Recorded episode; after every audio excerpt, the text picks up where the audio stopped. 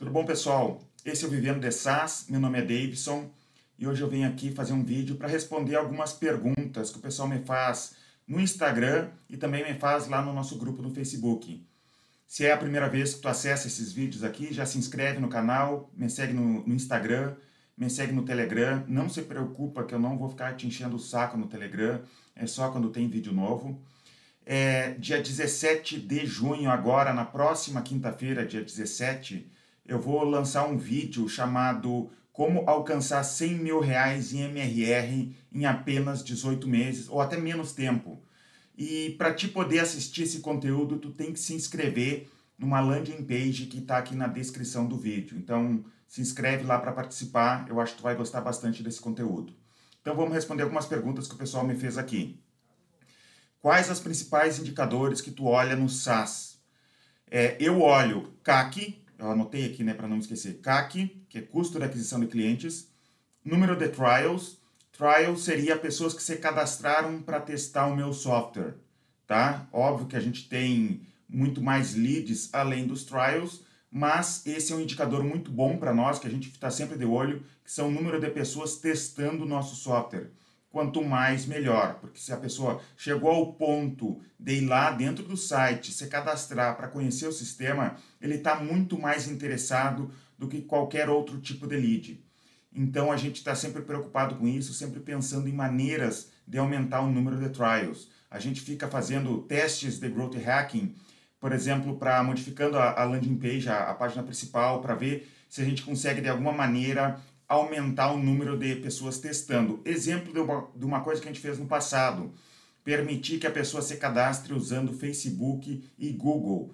É, isso hoje é meio óbvio, mas a gente fez faz muito tempo isso, e na época a gente fez para é, evitar que a pessoa tenha que preencher um formulário, porque quanto mais campos dentro de um formulário, menos pessoas se cadastrando. Então a gente usou dessa ferramenta no passado e funcionou muito. A gente aumentou muito o número de pessoas testando, né? Porque entrava, digamos, mil pessoas no site e apenas, sei lá, eu estou inventando números agora, tá? Apenas 5% das pessoas é, se cadastravam no sistema. A gente fez mudanças pequenas ali e a gente conseguiu aumentar para 6%.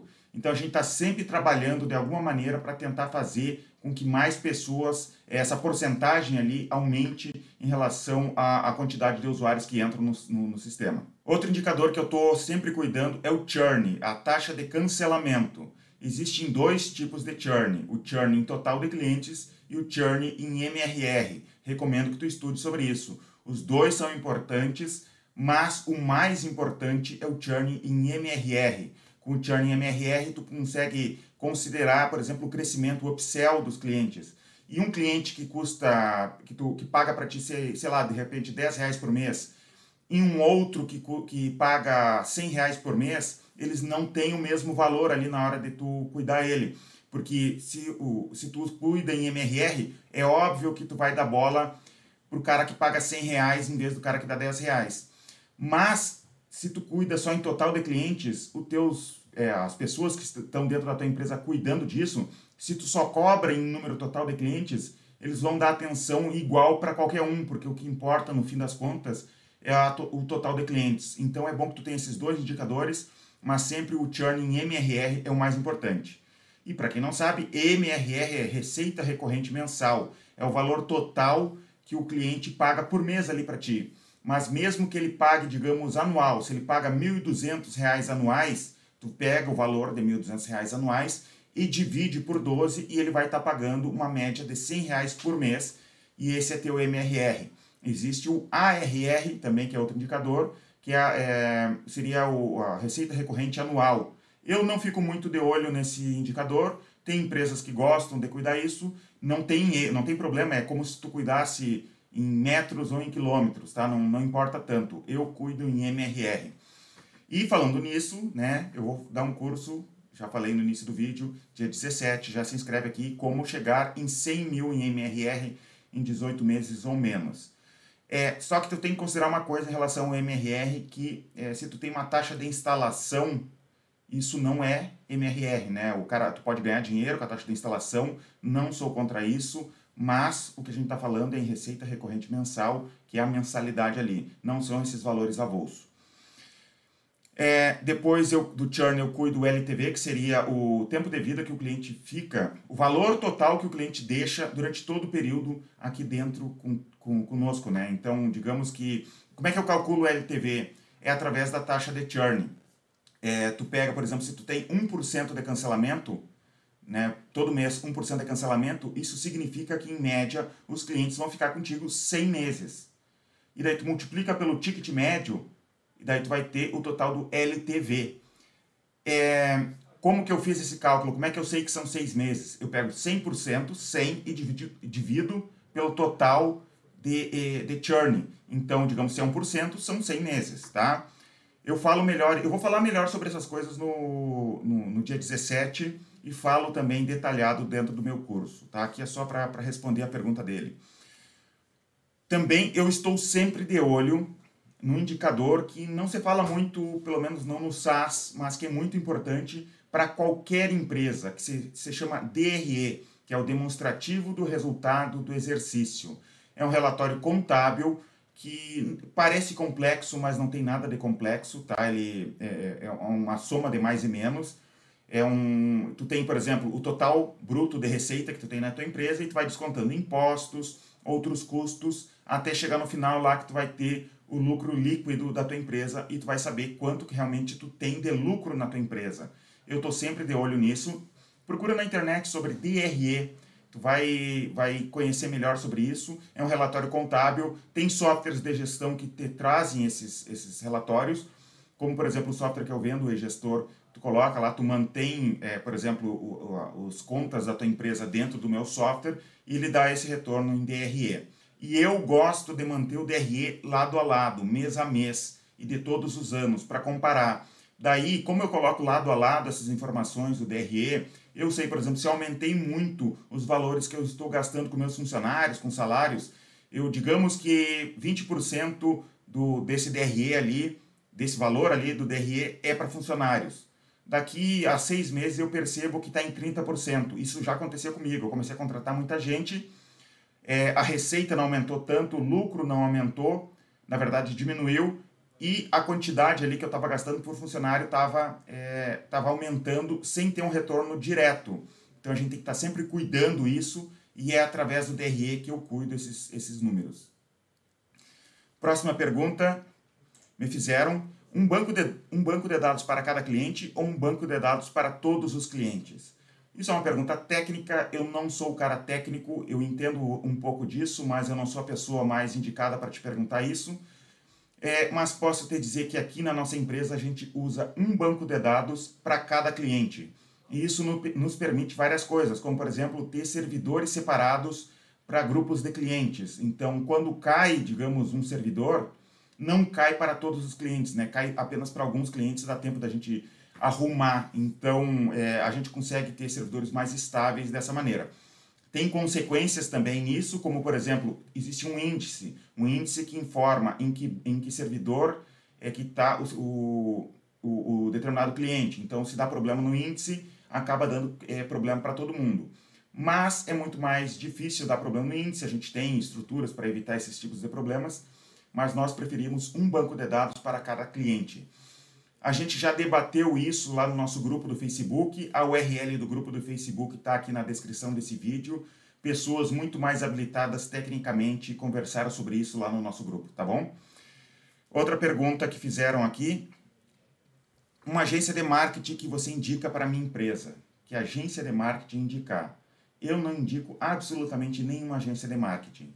Eu acredito sim que existem boas agências de marketing por aí, mas eu acho que a parte de marketing de um SaaS é importante demais para te terceirizar.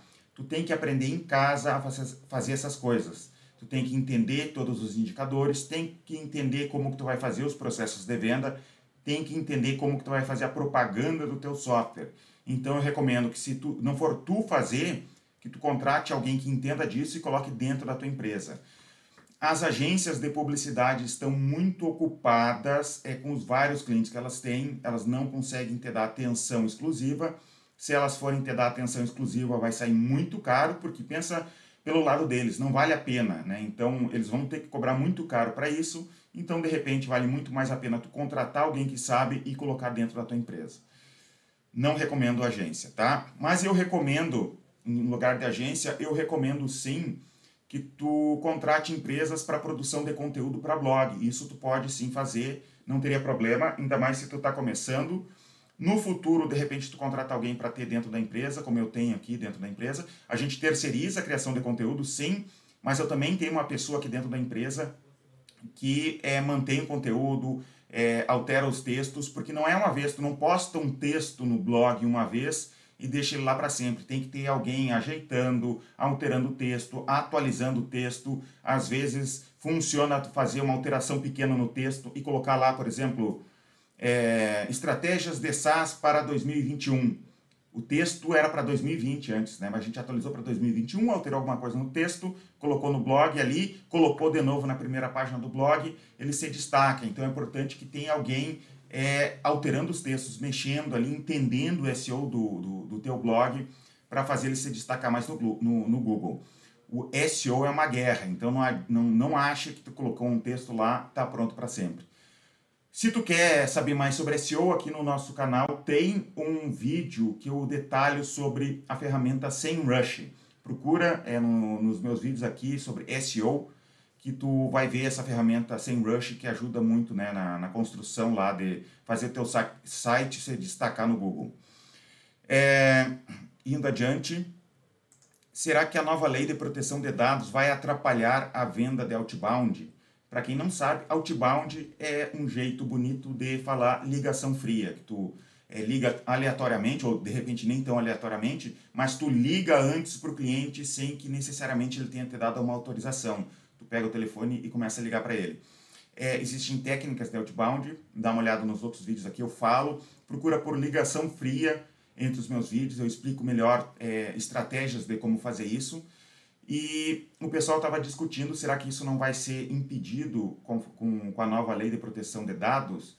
E eu não sou especialista nisso, fui procurar informações no YouTube sobre isso e achei dois vídeos é, que falam sobre isso. E esse vídeo eu vou deixar aqui na descrição, esses dois vídeos eu vou deixar aqui na descrição desse vídeo.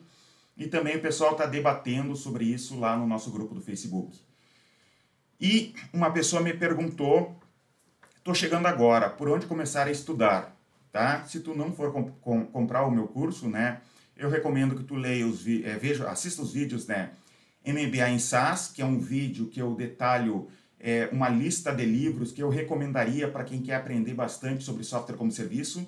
Eu chamei de MBA em SaaS porque eu me baseei num projeto americano de um, de um, de um cara, né, que ele fez um, um, é, MBA agora me esqueci o nome dele, Personal MBA, tá? Procure na internet Personal MBA e lá tem uma lista de 100 livros que esse cara recomenda, que ele leu muito livros sobre gestão, ele fez essa lista de 100 livros que ele recomenda que tu leia e que, segundo ele, substituiria um MBA. Eu li muito desses livros, eu comecei a ler mais ou menos lá para 2010, esses livros do Personal MBA, e depois eu me inspirei e de muitos livros que eu li, tentando achar material sobre software como serviço, eu fiz a minha própria lista e tá nesse vídeo aqui que eu recomendo muito que tu assista se tu tem interesse, tá? MBA em SaaS. Como foi é, o segundo vídeo que eu recomendo? Como foi estruturada a minha empresa de SaaS? É um vídeo que eu fiz internamente aqui para minha empresa para treinamento dos meus novos funcionários que eu coloquei no meu no Vivendo SaaS aqui também, que eu converso com um sócio meu e com um funcionário meu sobre como que funciona a minha empresa e fez muito sucesso esse vídeo, o pessoal gosta muito, então o título é Como foi estruturada a minha empresa de SaaS, tá? Depois disso, eu recomendo que tu assista a mentoria SaaS número 9, lá eu falo bast sobre bastante detalhes, né, sobre uma empresa de software como serviço, converso com, com uma pessoa lá e eu acho que vocês vão gostar. Esse é um dos, das minhas mentorias favoritas.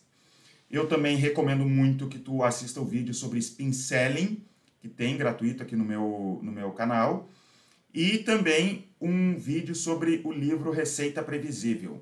E é isso que eu recomendo se tu está começando e tu não vai querer, é, de repente, comprar o meu curso, assiste esses vídeos aqui que isso já vai te ajudar bastante.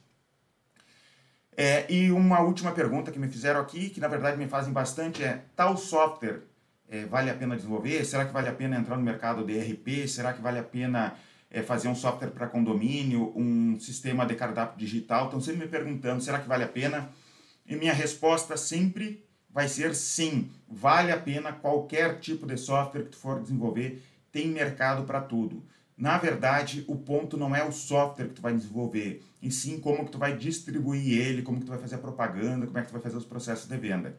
Sempre tem alguém com um problema que precisa ser resolvido, mesmo que já tenha alguém no mercado que, fa que resolva aquele problema. Tu consegue ganhar dinheiro até vendendo pipoca. Uma vez eu falei isso para um amigo meu, é, será que, dá, que ele me perguntou sobre isso, né? Será que dá para mim ganhar dinheiro com tal empresa? Não tinha nada a ver com SaaS.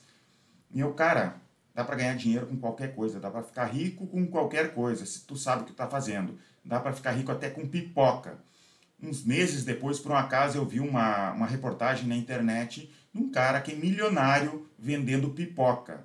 Então, dá para ganhar dinheiro sim.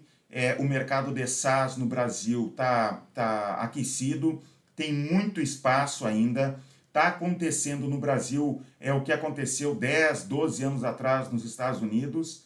Está é, tá começando a vir bastante investidor, é só acompanhar as notícias de investimento. Então, tem muito espaço. O mercado brasileiro é gigantesco. Dá para ganhar muito dinheiro com software como serviço, sim, em qualquer área, tá?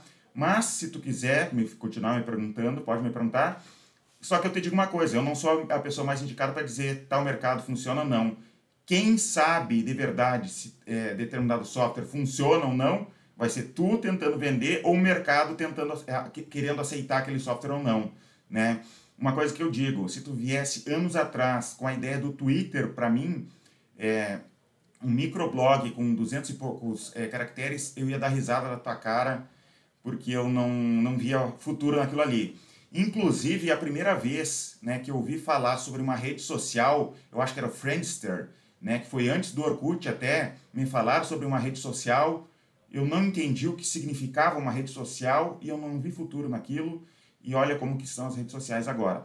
E isso não é só eu, tá? Eu acho que ninguém realmente sabe como é que vai ser o futuro, mas eu realmente também acho que existe mercado para tudo que é tipo de, de, de, empreendimento. E é isso por hoje, espero que tenham gostado desse vídeo. Era para ser um vídeo curto, já está em quase 18 minutos aqui, enquanto eu estou olhando o relógio. É, muito obrigado, não se, inscreve, não se esquece de se inscrever aqui embaixo para dia 17, vai ser dia 17 às 19 horas, tá? Me segue no Telegram, me segue no Instagram, porque às vezes não é suficiente cadastrar o e-mail, porque às vezes o e-mail pode cair na caixa de spam. Muito obrigado e até os próximos vídeos.